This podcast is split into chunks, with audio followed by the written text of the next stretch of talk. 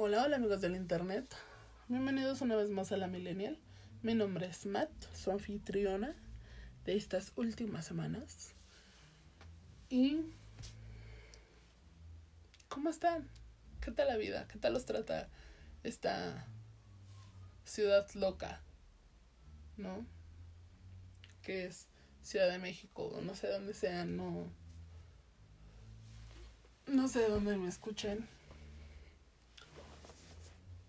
primero quisiera agradecerles ya las vistas que tienen pues los otros episodios. Y esta semana iba a hablar de inclusión, pero como que sentía que me faltaba alguien para hablar de ese tema. Entonces, no sé si se para la otra semana o dentro de 15 días, pero se viene con un amigo mío que también creo que tiene puntos de vista un poquito diferentes a los míos, entonces me gustaría hacer como un debate sobre todo este tema de la inclusión. Entonces esta semana, a raíz de unos videos que me encontré en TikTok, quise hablar sobre la familia, sobre... Más que nada sobre los papás. No yéndome tanto o tan lejos, sino a los papás. Sobre qué está pasando ahorita con esa relación.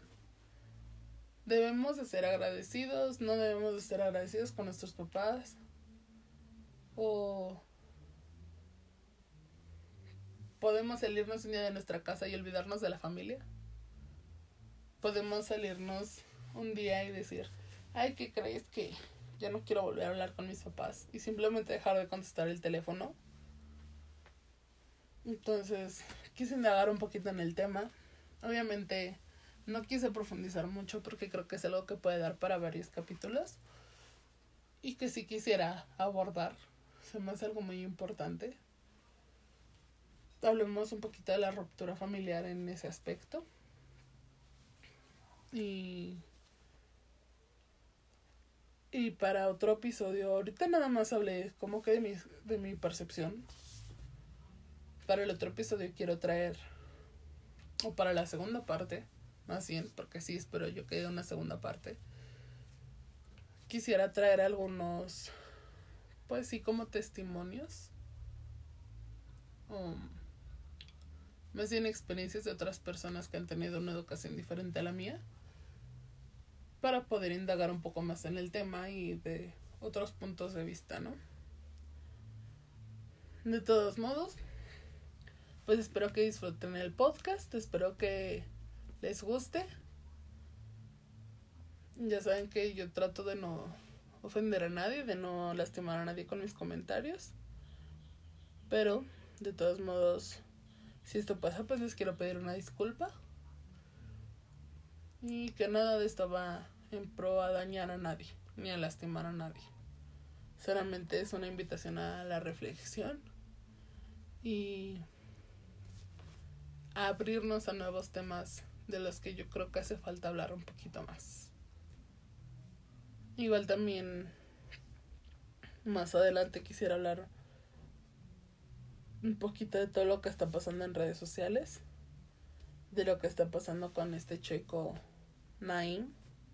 Creo que es un tema muy importante para hablar. Yo creo que la otra semanita, si no puedo concretar con este amigo, va a ser de lo que voy a estar hablando, de lo de Naim, también quise hablar de lo de Justop y de otras personas que se están metiendo en cosas que que tienen que ser temas de discusión y que tienen que ser tema de debate. Entonces, amigos, pues espero que disfruten el episodio. Y bienvenidos a la Millennial. ¿Qué está pasando con la familia? Bueno, mm, actualmente creo que estamos perdiendo muchos valores.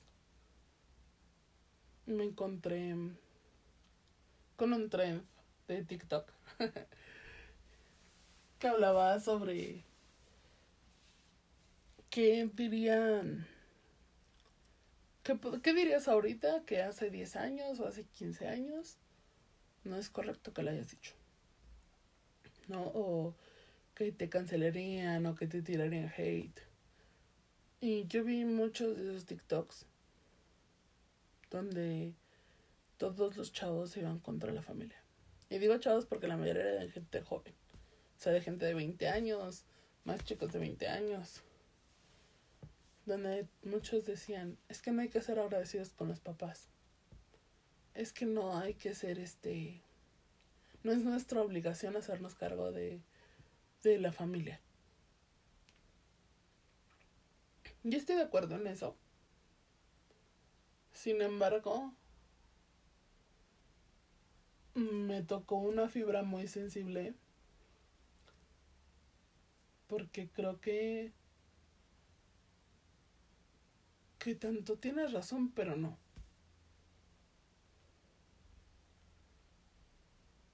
Cuando hablamos de ser agradecidos con nuestros papás, o que hablamos de derechos y obligaciones con nuestros papás, nos topamos con una pared, porque al final la percepción legal y la moral son dos cosas muy diferentes.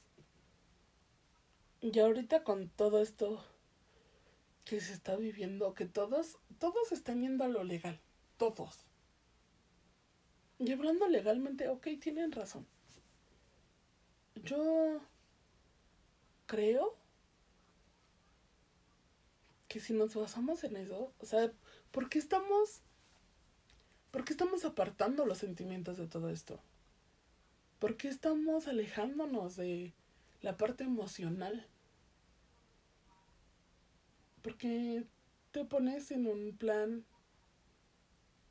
donde no importa lo que sientas y no importa lo que sientan tus papás, solamente importa lo que se tiene que hacer. O sea, nos estamos inhumanizando, ¿acaso? Nos estamos olvidando de los demás. Nos estamos olvidando de las consecuencias emocionales que traen nuestras decisiones o nuestras palabras. Porque todos los videos que vi decían lo mismo. Tus papás tienen que proveerte de casa, vestido y sustento. Pero tú no tienes la obligación de ser agradecido ni de ser este recíproco con tus papás. Ok. ¿Ellos decidieron traerte al mundo? Sí.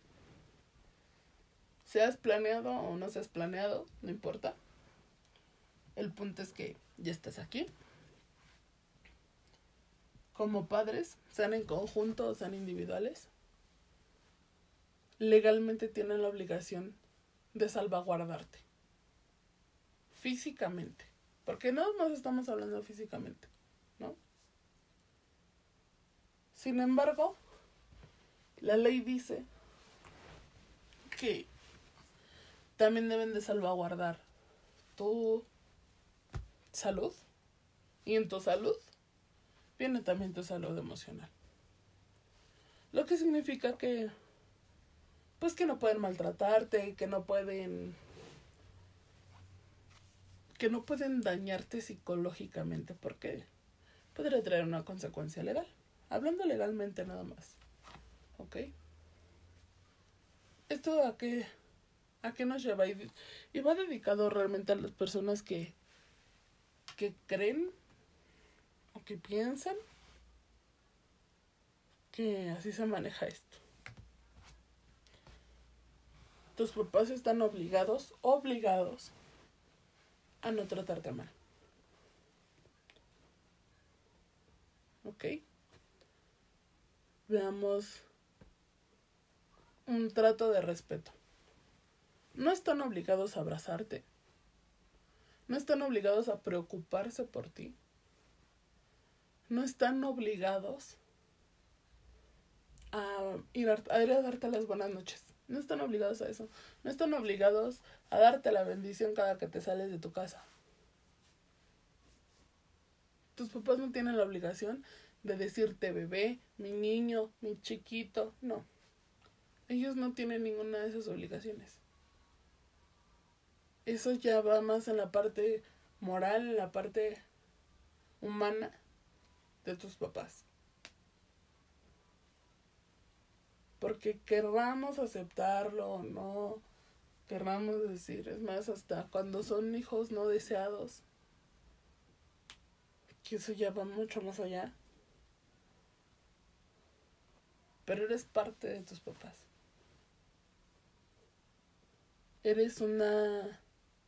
Y hablando genéticamente, ¿no? Eres una segregación de todo lo que son tus papás. ¿Por qué? Porque son genes. O sea, no... Es algo que no puedes negar, es algo que no puedes separar.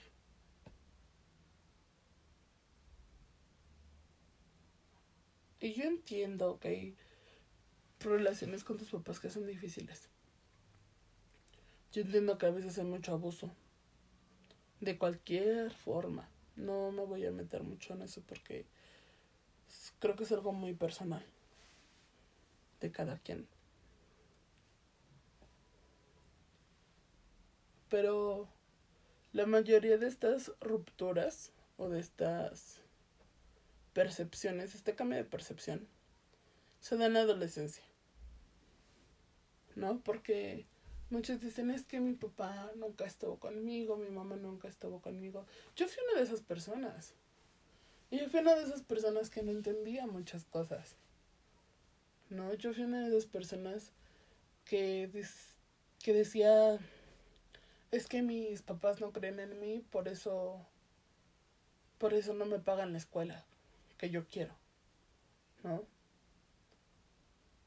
Pero cuando creces, y no estoy diciendo que es algo que va a pasar de un día al otro, ni ustedes, no, no, no, cuando pasan 10 años, 10 años, punto. Es cuando empiezas a entender todo eso. A veces son menos, depende de a los cuántos años empiezas a ver, pues realmente lo que cuesta la vida, que es algo que muchos llaman, o sea, el empezar a trabajar, el empezar a hacerte cargo de tus gastos, el empezar a hacerte responsable de ti mismo. Cuando empiezas a ver todo eso es cuando empiezas a entender. Por eso dicen que, que son cosas que no entiendes hasta que tienes hijos. No creo que sea necesario tener hijos. Creo que es necesario tener una conciencia económica, moral y física para entender todo eso. No necesariamente que tengas hijos, pero pues cada quien, ¿verdad? Yo creo que esas son frases muy hechas. Entonces lo que pasa es que se vienen peleas de adolescencia, peleas de es que tú no me entiendes, es que yo estaría bien si tú no existieras, te odio, bla, bla, bla, bla, bla. Decimos muchas cosas que realmente ni siquiera sabemos lo que significan. Pero hablando moralmente, eso no es responsabilidad de nuestros papás. Entonces, ¿qué pasa si tú creces con esta idea de, si yo me voy de mi casa, no sé, a los 20 años, si yo me voy de mi casa a los 20 años, ya no tengo la obligación de contestarle llamadas a mamá, yo no tengo la obligación de contestarle llamadas. Esa obligación nunca la has tenido. Nunca la has tenido. ¿Qué es lo que pasa? Que hemos, hemos crecido mucho bajo el yugo de esta es mi casa y en mi casa se hace lo que yo digo. ¿No? En, en mi caso todo cambió cuando yo empecé a aportar a mi casa con mis papás. Cuando ya mi, mi aporte era, mi aporte económico era ya alto y que realmente en ese momento, pues nada más vivían mis papás y yo en mi casa, ¿no? Entonces, en ese momento se cambió la estructura de cómo se manejaban las cosas en mi casa. Y ya no era decisión de mi papá o de mis papás, no. Ya éramos adultos los tres, ya nos sentábamos a platicar lo que pasaba los tres y ya tomábamos decisiones entre los tres. Y eso para mí fue muy padre y creo que fue un buen manejo de de jerarquía. O sea, a pesar de que mi papá como y entre comillas lo digo, ustedes no lo pueden ver, pero lo estoy diciendo muy entre comillas, mi papá como el hombre de la casa. Aunque ante la sociedad o ante la gente de mi familia, él es el líder de la familia y él sigue siendo el que toma las decisiones. Dentro de mi casa no existe un un yo soy más que tú.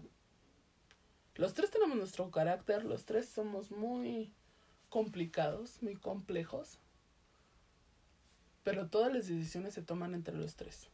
Decisiones familiares o decisiones económicas. Obviamente que llega un punto donde dices, ay, es que yo sí lo quiero comprar, pero tú no. Ah, pues es que yo lo voy a comprar porque es mi dinero. No, entonces yo lo compro. Si lo quieres usar, qué bueno, y si no lo quieres usar, pues no pasa nada. ¿No? Pero eso ya es más allá. Eso ya es irnos a un tipo de educación familiar muy diferente. Pero entonces a lo que yo iba con esto era que qué fácil es desentendernos, ¿no?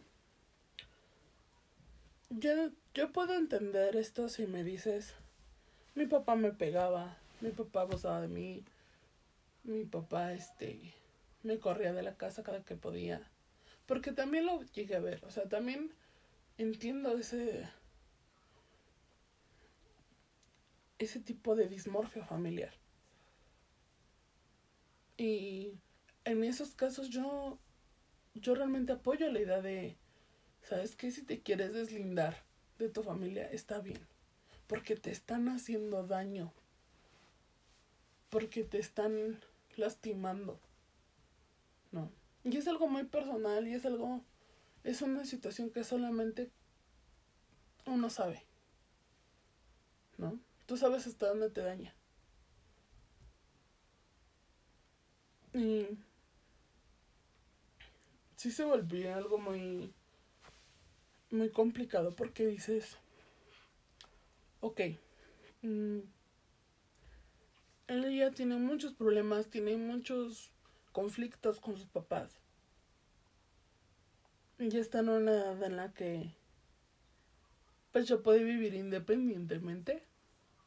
Ya se puede hacer cargo de ella. Y ya no quiere tener una relación con sus papás. Y en esa parte la entiendo. ¿Saben?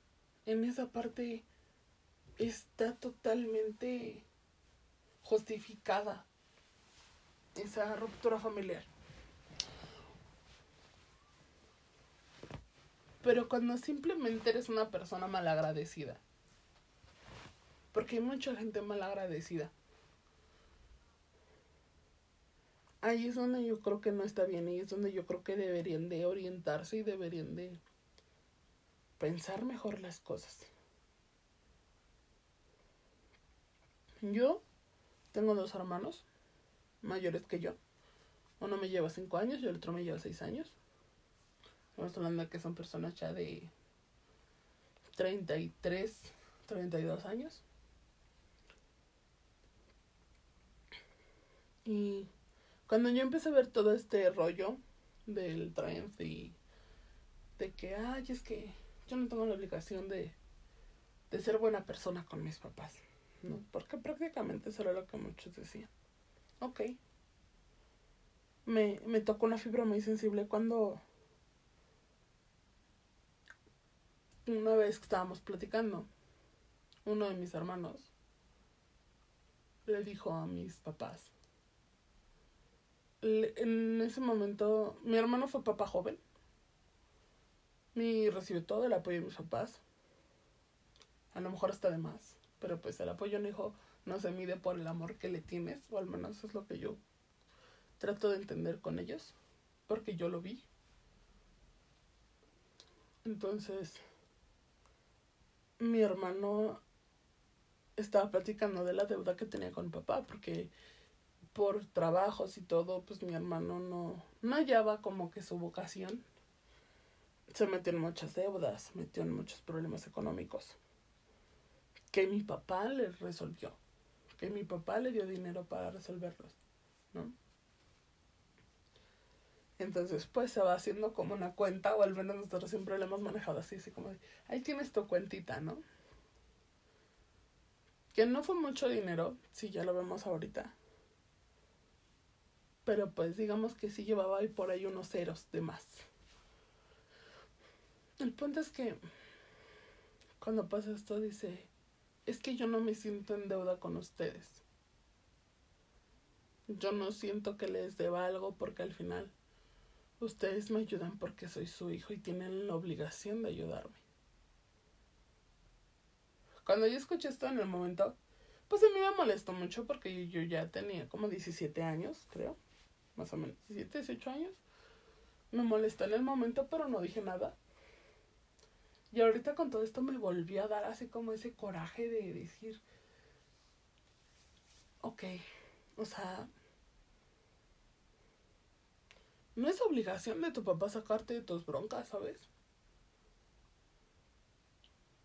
No es obligación de tus papás estar atrás de ti.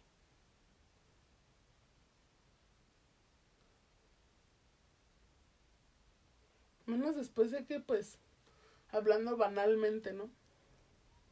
Pues tú ya tienes tu familia, tú ya tienes tu vida hecha. Y hasta la fecha mi papá anda atrás de mis hermanos y de mí. O sea, no...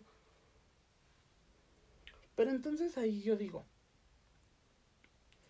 recibimos la misma educación, recibimos, a mi parecer, una buena educación. Recibimos un buen ejemplo.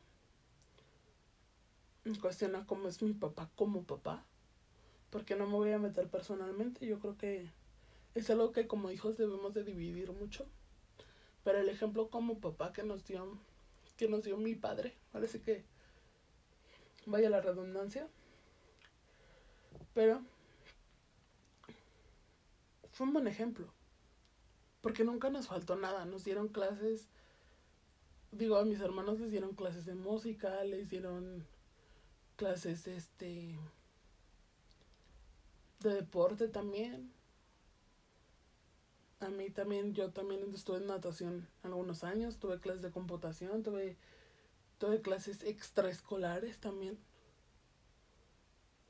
Entonces, nada de la obligación de mis papás.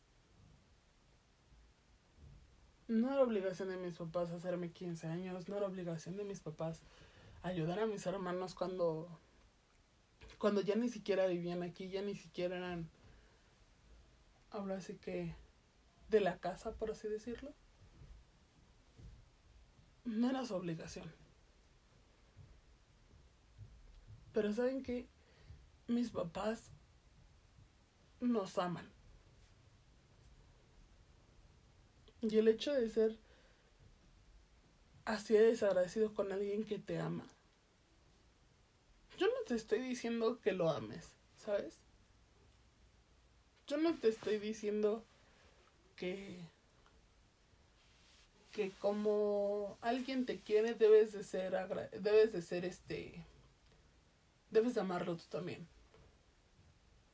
No, porque al final el amor no es forzoso. No es forzado, no es no es de ¿cómo decirlo? Sin decir una grosería. No no es impuesto no se nos puede imponer que amemos a, a nuestros papás. Así como a ellos no se les puede imponer que amen a sus hijos. A ti no te pueden imponer que ames a tus papás. Eso yo lo veo muy válido. Pero como persona, yo también creo en el, si no vas a dar, no quites. ¿No? Ok, yo no te quiero. Yo no, no quiero tener relación contigo, pero entonces en el primer problema económico, en el primer problema emocional, no vayas corriendo con tus papás. Tú decidiste que no los necesitas. Tú decidiste que no que no dependes de ellos y que no tienen la obligación y que no tienes la obligación de estar para ellos.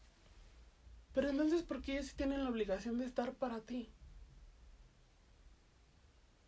No sé si me estoy dando a entender el punto en el que quiero llegar.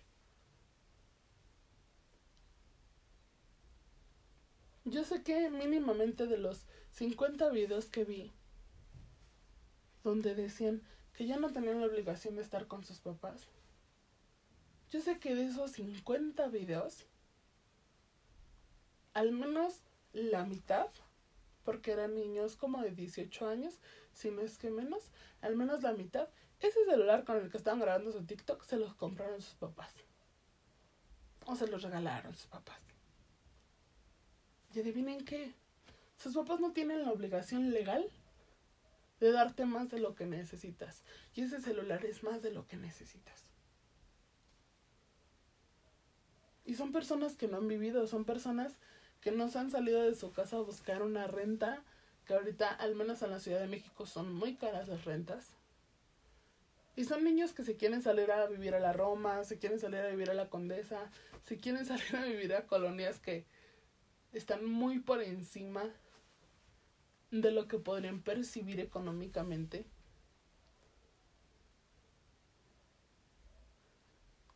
Y dices, lo sabes, ¿no? Más bien. Sabes que en la primera que se, que se tropiecen, ¿a dónde creen que van a ir? ¿A dónde creen que van a llegar? En la primera que se les atore la renta y que no puedan pagarle, les digan, ¿sabes que me tienes que desocupar el, el departamento? ¿A dónde van a correr esos niños de 18 años? ¿Con sus amigos? con sus amigos que si es que viven solos, apenas se pueden mantener ellos solos, porque no tienen la solvencia para decir, va, yo te echo la mano y, y te mantengo. Ningún amigo va a hacer eso por más de una semana. Y en esa semana se va a echar sus ahorros que le pueden ayudar cuando él pase por la misma situación. Creo que no son conscientes de lo que está pasando. Y van a terminar regresando a casa de sus papás. Y lo vi. Lo vi porque cuando mi hermano dijo eso, yo solamente vi la cara de mis papás. Es algo que que no se te olvida. Y ahora con esto, yo lo platiqué antes con mis papás antes de grabar esto. Y es algo que no se les olvida. A ellos, yo lo he platicado mucho con ellos, ese tema, porque yo les decía, es que yo no entendía. Yo no entendía por qué, por qué le daban tanto a mis hermanos. Yo sé que a mí también me daban. ¿no? Y durante mucho tiempo, aunque no quise aceptarlo, yo era consciente de todo lo que me daban mis papás. Yo vivía muy bien a costa de mis papás ahorita con la pandemia pues me quedé sin trabajo, entonces se podría decir que sigo viviendo bien a costa de mis papás. Pero el apoyo que recibían mis hermanos y yo viendo a mis hermanos como eran, era así como de, ¿por qué no? ¿Por qué no son agradecidos? ¿Sabes? Porque a pesar de que mis papás siempre les ayudaron o siempre les han ayudado. Esas contestaciones de es que tú tenías que ayudarme porque soy tu hijo. O que le contestaran mal a mi mamá. O que fueran groseros desde, desde ese momento. Era así como de, o sea, ¿no estás viendo todo lo que te están dando? Estos niños de 18 años ¿No están viendo lo que les están dando? ¿Están pagando su internet? ¿Están pagando su celular? La cama donde se están durmiendo, ellos la pagaron. Porque déjame decirte, de camas podemos hablar desde una cama de madera sin colchón hasta lo suavecita que está tu cama. Y no era obligación de tus papás a darte una cama suavecita. O sea, yo no me refiero, y no quiero que eso se vaya a confundir. Yo no me refiero a que debas de vivir toda la vida pegado a tus papás, detrás de tus papás. Así como de, ay papá, yo te voy a levantar este el pantalón para que no te ensucies, ¿no? No me refiero a que sean devotos, no. Simplemente no son unos hijos de la fregada. Eso es a lo que me refiero. Yo sé que va a poder. Van a haber algunos comentarios de. Es que tú, ¿cómo vas a saberlo? Si siempre has vivido con tus papás. Yo no he vivido toda la vida con mis papás. Ninguno de mis hermanos tampoco. Bueno, son mis hermanos tampoco viven con mis papás. Y yo también llegué a ser muy desagradecida con mis papás. Más que nada de adolescente, porque porque el drama se apodera de ti. El drama se apoderó de mi vida en ese momento. y me encanta el drama. O sea, yo, yo era feliz haciendo dramas por todos lados. Pero me refiero al... No seas grosero con tus papás. Porque todos esos niños que van a terminar buscando la ayuda de sus papás en algún momento. Y siempre me refiero a la mitad. O a lo mejor es menos de la mitad. No. Porque son las personas que realmente no han...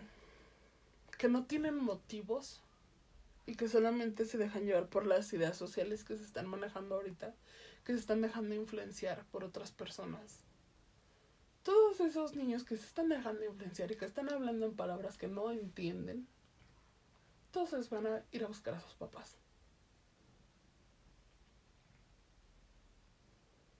Y mira, nada me daría más gusto que en ese momento sus papás les dijeran, ah, ¿quieres que te ayude? Ah, ¿quieres que te reciba en mi casa? Pues ten. Y les dieran su video, así mira. Les dieran su video en su cara donde dicen que no tienen la responsabilidad ni la obligación. Yo a diario cómo sacan en sus películas y en sus novelas que tratan mal a los papás y se terminan arrepintiendo, ¿no? Y ojo que estamos hablando nada más de las personas que no tienen motivos. Yo estoy hablando nada más de las personas que no tienen motivos, porque hay motivos para separarte de tu familia. Yo en sí vivo separada de bastante de mi familia. Porque hay motivos. Incluso uno de mis hermanos, yo no tengo relación alguna con mi hermano ya. Porque hay motivos. Pero ¿y los que no hay motivos por qué? Porque si es humana esta, esta batalla que no es suya. Porque se suman a una pelea que no les corresponde. Porque una cosa es decir, yo respeto a las personas que se separan de su familia. Porque yo las respeto. Porque yo misma soy una de esas personas. Pero aunque no fuera una de esas personas, durante todo el tiempo en el que no lo fui, siempre he respetado a las personas que se, que se separan de sus familias porque entiendo los motivos, porque entiendo que hay razones, porque es gente que vivió una infancia muy violenta, porque es gente que ya está lastimada a un grado emocional, dejando de lado el físico, están en un en una herida emocional muy fuerte. Y que si sigues dentro de esa de ese círculo solamente te haces más daño. Yo eso lo respeto mucho y creo que es un tema que se puede hablar después sobre las rupturas familiares reales. Pero alguien que está haciendo un video viral nada más por tener vistas. No se dan cuenta de la imagen que le están dando a los niños. Porque una cosa es decir yo me separo y otra cosa es decir yo no respeto. Eso es algo muy diferente. Y me toca pasarlo con mi sobrina, que es... Mi sobrina es una consecuencia social. ¿no? Mi sobrina tiene 16 años y viene con toda esta revolución de ideas. Y también le pasa lo mismo. Pero se están poniendo agresivos y se les está olvidando el respeto. Se, se les está olvidando la educación. Ok, yo no te digo, yo no te digo que esté mal que te quieras salir de tu casa. Ok, yo no te digo que esté mal que te quieras separar de tu familia. Solamente les pido que piensen en las consecuencias y que asuman su responsabilidad y asuman el papel que van a tomar en el momento en el que lo hagan. Porque en el momento en el que tú dejas de contestar una llamada de tu mamá, ya no tienes mamá. Te vuelves hijo de nadie. Tú no sabes lo que es ver a tu mamá en cuestión de hermanos. Son cuestión de la gente que tiene hermanos. Porque creo que con hijos únicos, pues es diferente la situación. Pero tú no tienes la idea de ver a una mamá, ya sea porque su hijo falleció, ya sea porque su hijo se fue, porque no volvieron a saber nada de él. No se imaginan lo que es ver a una mamá con esa añoranza y ese vacío. Con ese vacío de no tengo a mi hijo. De ya no está. Y el causar eso, simplemente porque no te quieres hacer responsable de tu vida. Porque si tenemos una, una responsabilidad emocional ahí.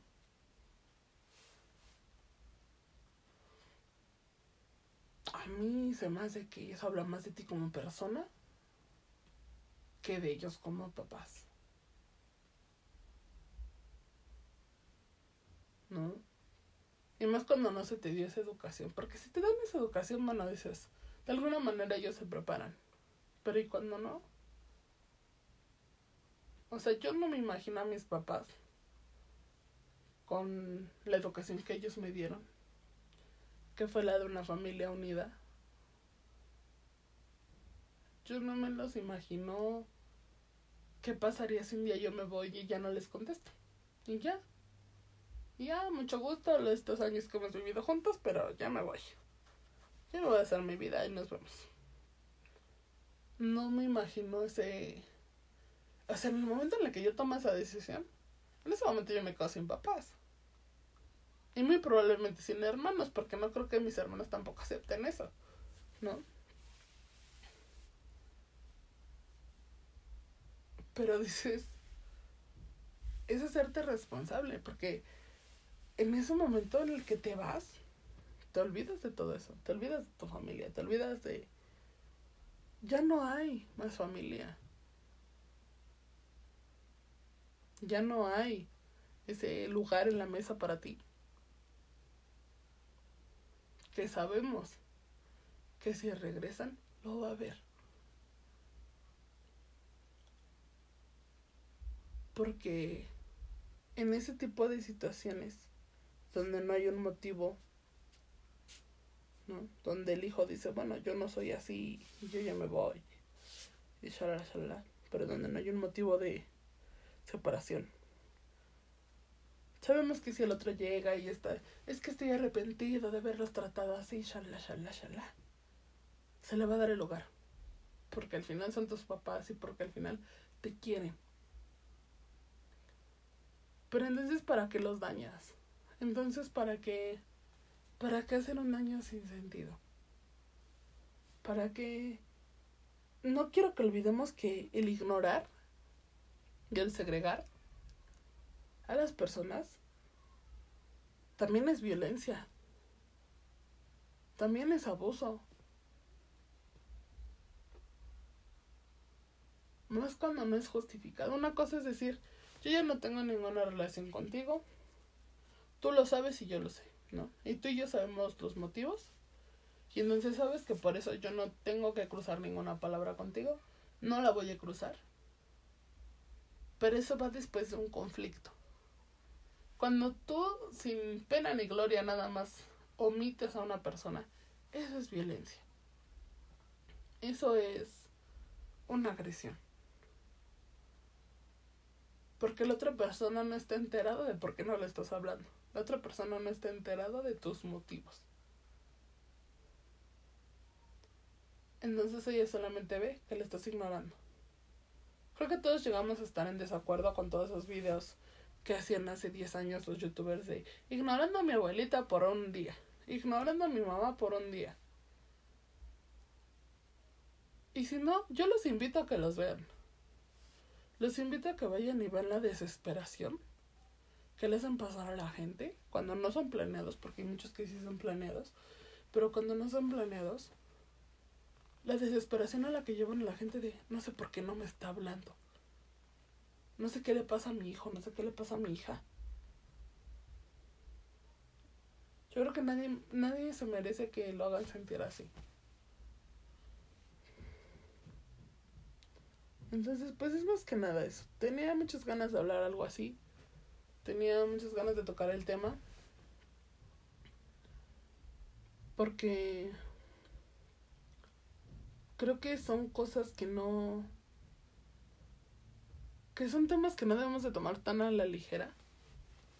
Que son temas que no podemos ir... Ay, sí, no tenemos responsabilidad emocional ir corriendo por el campo, esparciendo esas ideas a la ligera. Porque recordemos que Internet y recordemos que la vida en sí, ¿no? No es para nosotros solos. No es para la gente que piensa igual que tú. Porque al final va a haber un niño de 12 años que va a meterse a su TikTok porque tienen TikTok, yo no sé por qué, debería ser... Yo estoy muy en contra de que los niños tengan redes sociales. Pero va a entrar un niño de 12 años a ver ese TikTok donde dice, este, tú no tienes que ser agradecido con tus papás. Ellos tienen la obligación de darte esto, esto y esto y esto. Y tú no tienes que ser agradecido en cualquier minuto te puedes salir de tu casa y olvidarte de que tienes familia. Y entonces ese niño va a agarrar y le va a decir a, su papá, ¿sabes qué papá? Cómprame un play porque es tu obligación. ¿Y saben cómo le va a ese niño? Por ver ese TikTok. Seamos un poquito más conscientes de lo que posteamos y de lo que decimos en internet. Yo creo que por eso también elegí el formato de podcast. Porque al final no hay niños escuchando podcast. Ya todos somos adultos y sé que me puede encontrar una persona que me va a decir, es que estás bien tonta por pensar así. ¿No? Es que tú no tienes la razón absoluta. No, no la tengo. Es mi punto de vista y siempre va a ser mi punto de vista. Jamás me voy a meter en temas este, de esto es la verdad y si no lo quieren tomar así, pues es su bronca y, y ahí nos vemos, ¿no?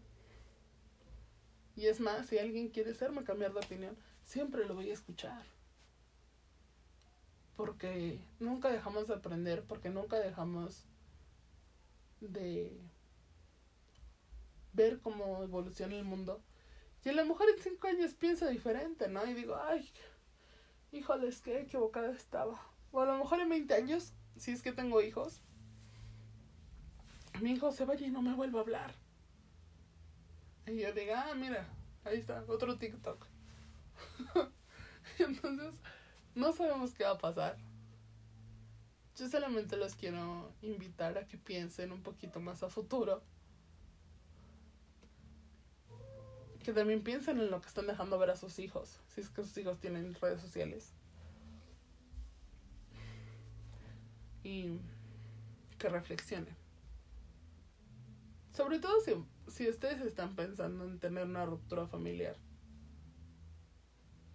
Sí me gustaría que pensaran un poquito en todas las consecuencias. Digo, este es un tema que voy a tocar más adelante. Sobre rupturas familiares. Pero los invito a eso, a que piensen en las consecuencias, a que a que no tomen decisiones a la ligera. Y sobre todo a que no mal aconsejen a las nuevas generaciones que vienen por ahí.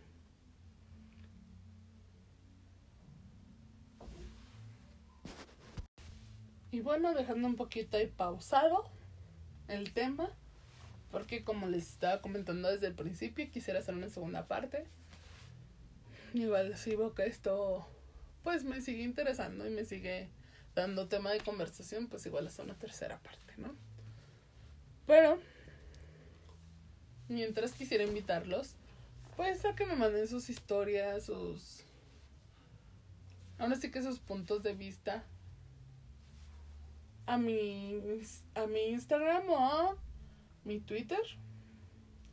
En Twitter me encuentran como Mat Escrita, con doble T, sin espacios, todo en minúsculas.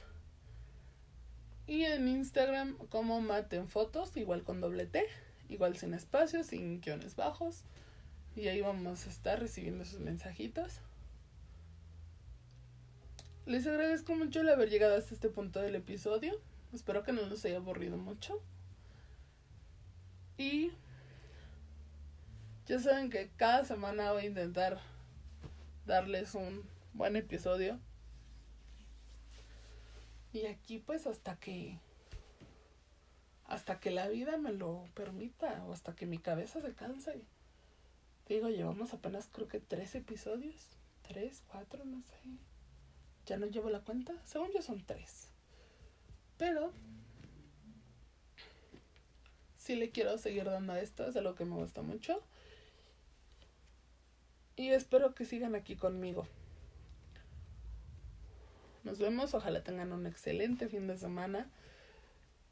Y esperemos que la vida les siga sonriendo, amigos, porque porque hoy soy una mezcla de emociones y hoy soy una mezcla de buena vibra ante todo.